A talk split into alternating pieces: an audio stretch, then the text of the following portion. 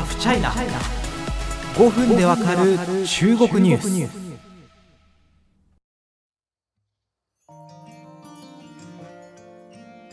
他の国のビジネスを見てそうだこれを自分の国でもやってみようという試みをタイムマシン経営と呼びます。え古くは企業の聖地アメリカシリコンバレーで活発だったこの言葉。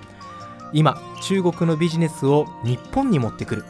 中国発タイムマシン経営が日本で行われています。その一つ中国の EC つまりネット通販から着想を得て日本で新しい通販プラットフォームを始めたカウシェ門ナ健平 CEO にスタジオにお越しいただきました。門ナさんよろしくお願いします。よろしくお願いします。どうですかこの手作り100%のスタジオの感想は？はいいやこれめちゃくちゃ面白いです。皆さんあのおすすめです。ぜひあの収録しに来てください。結構テンション上がります。はい。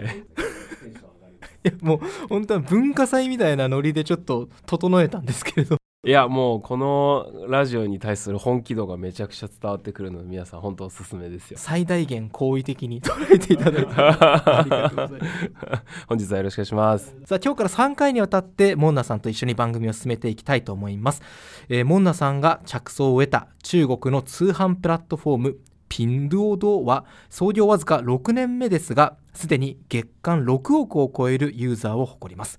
えーその成長の秘訣とモンナさんがえー始めた日本版ピンドゥオドえーカウシェについてこれから聞いていこうと思います。はい。まずは、えー中国の本家ピンドードをうん。日本で始めるにあたって大変研究なさったと思うんですけれども、はい。一言で言うとどんな通販プラットフォームなんですか？はい。えっ、と一言で言うとなんか誰かと一緒に絡みながら買うツールカンプラットフォームだなっていうふうに思ってます。インタラクティブなプラプラットフォームですね。そこはあの実際にピンダンと呼ばれる自分が購入してその購入終わったらそのまま終わりではなくもう一人誰かが呼んでこないと買えないとか一緒になんかゲームをしていったら、えーっとよりお得に買えるとかいう感じでショッピングモールで言うと一人で買い物する空間よりもあのもうまた誰かとまたはなんか広場にいる誰かと絡んで買い物するような空間っていうところですごい違うなっていうのを思います。はい。そのまあピンドードなんですけど2015年創業で最新のデータで月間のアクティブユーザー、まあ、ちゃんと使ってるユーザーの数が6.43億人ということ。1年間の流通総額が1兆元を超えるということなんですけれども、2015年創業ですよね。そうです。でももう中国のまあ通販プラットフォームっていうとアリババとかジンドン、まあ、日本でいうとアマゾン楽天とみたいのがいっぱいいて後から追いかける立場だったと思うんですね。なんでここまで成長できたんでしょうか？はい。えーっと実際にあの中国でももうめちゃくちゃ注目をされてなぜだみたいな感じに みんななっているんですけど本当にもう5年まだ6年未満ですよね。で、えーっとこの規模。で最近ちょっと時価総額も見たんですけどあれ？もう時価総額25兆になってるぞって言って あのついによくわかんない規模になってきていてマーケットシェアも全体の15%ぐらい取ったりとかしていていう感じです。でなぜっていうところでいくと一番はなんかいろんなその指標が確認できるんですよね。例えばあの人が人を呼ぶようになっていて、えー、とユーザー獲得の効率が良いとかえっ、とまあえっ、とあとゲームがいろいろと搭載をしていてえっ、とすごくユーザーがよく戻ってくるっていうこともあったりするんですけど一番やっぱ指標として圧倒的なのがやっぱこのバイラルをしていくところですね。人が人を呼びなソーシャルメディア上で誰かと絡みながら買っていくので結果的に買い物っていう過程の中にまた声が外に発散していってっていうところが従来。従来の買い物だともっと一人で購入をして一人がなんか口コミとか拡散を書けばいい方みたいな構造に対してちょっと違うっていうところが一番あの拡散せざるを得なかったとこかなっていうところですね。はい。要はピンドードーのユーザー体験として例えばなんかこの長ネギを1箱買いますっていう時にじゃあ私が買う時に、まあ、中国の SNS って言えば WeChat とか主流だと思うんですけど、モンナさんちょっと俺長ネギ買うんだけど一緒に1箱ずつ買おうよみたいな。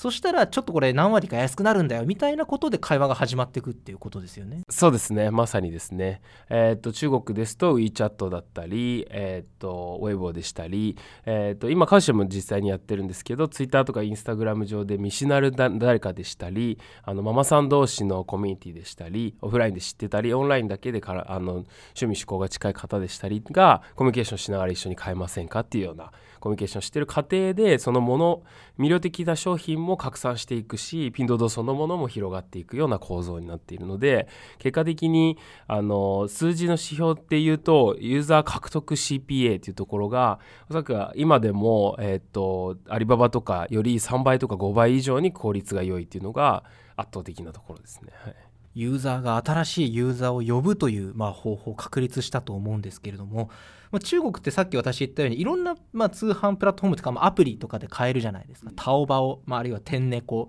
人丼、まあ、東京のって字をひっくり返して京東で人丼ですけれども、別にその私はタリタオバオしか使いません私はピンドードしか使いませんってわけじゃないとは思うんですよね。いろんな通販プラットフォームをその時その時で使い分けてる方多いと思うんですけど、うんうん、どういう使い分けですか？これならタオバオこれは天猫これはピンドードってその違いってどこから生まれるんでしょうか？そうですね。そ今は割とピンドード最近僕も中国でインタビュー取ったりとかたまにするんですけどあの結構上海北京もともとは結構そのえっ、ー、と2000都市上海北京以外の都市から広がっていったっていうのがあるんですけど今は上海とか北京のおじちゃんおばちゃんだったり若い女子も使い始めていてっていう感じですね。で彼から彼らから聞いているとあの食材はピント動がだいぶ安くなってきたとかいうふうに言って使っていたりそもそも EC っていうものって僕たちで言うのも僕たちにとってもなんか要は一つのなんかお店なんですよねそれはこういうものはコンビニで買ってこういうものはちょっとスーパーに行ってみてこういう時は IKEA に行こうとかいうのに近くてみんなちょっと一緒に使ってってるって感じですね。はい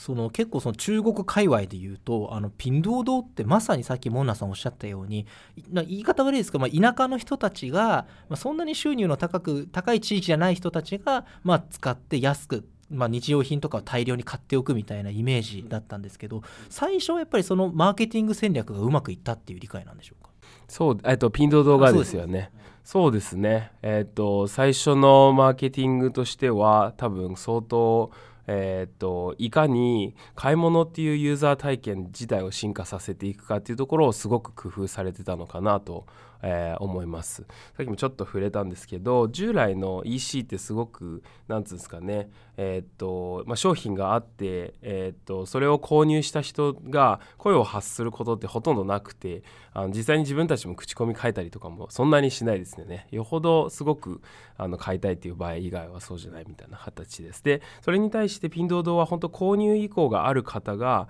え、購入意欲が高い方が他のユーザーも常に連れてきながら購入する。するっていう体験をすることによって購買もそうですし認知も広がっていくもそうですしいうところをすごく工夫されていて結果的にもう物が売られれば売られるほど声自体も発散していくような構造に持っていったのが後半の本当アリババすら勢いを止められないほど成長していった背景でが根本一番のこの競争源かなっていうところですね。ただこの、まあ、言い方というか見方を変えると今までボタン一つで普通に買ってたものが、まあ、安くなるとはいえ、まあ、日本でいう LINE みたいなものでこれ買いませんかって友達に声かけるじゃないですか、はい、そのひと手間が増えるっていうのは見方によってはかなり面倒くさく見えるんですけどその辺はユーザーはあんまり抵抗なかったんですか？はいはい。えっ、ー、と僕たちも今あちなみに日本でカウシェっていう、はい、えーと、EC プラットフォームをやっていて、えー、ピンドードから着想を得てこういったものを作っていってるんですけどあの実際に、えーとユーザーのインサイトだったりを見ていくと確かにあのすぐに物が届いて、えーと、お得でかつお得とか。で面倒くさいことは嫌だっていう方も多いんですけど一方で、えーと、いろんな人と絡みながらちょっとその絡む楽しさと感謝おすすめしていただいてありがとうっていう楽しさをショッピングで得ながら結果的に少しより自分のお財布を合理的に使えたことによる達成感といいますか充実感を持っていただいてる方も全然いらっしゃって。なのでフィンドードは比較的に若干面倒くさかったり、えー、誰かと絡みながら買わなくちゃいけないんだけどお得だよねっていうようなところでは全然成り立つなっていうのは今感じてますね。はい逆に言うとそのシェアする過程を楽しんでるようユーザーグループがいるってことなんですね。そうですね実際あのなんか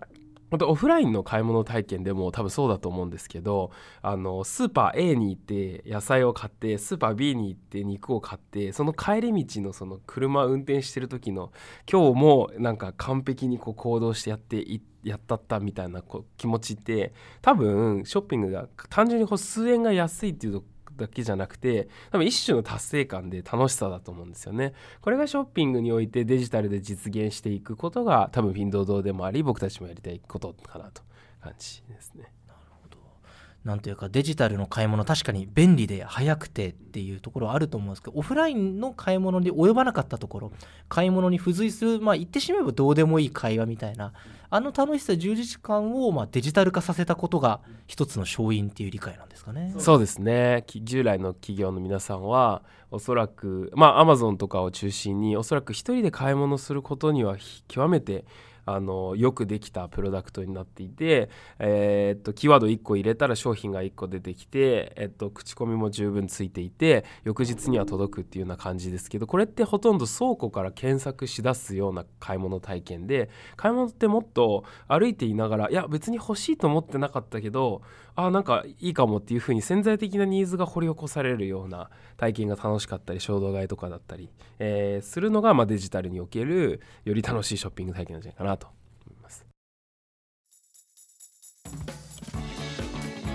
さあそのピンドードを研究し尽くして生まれたのが日本版ピンドードハウシェです。次回からですねなぜ今日本にピンドードのようなサービスが必要だと思ったのか。まあ、実際にリリースされて約半年ぐらいですか、はい、えー、中国発のサービス日本の消費者にどう受け止められたのかを聞いていこうと思います。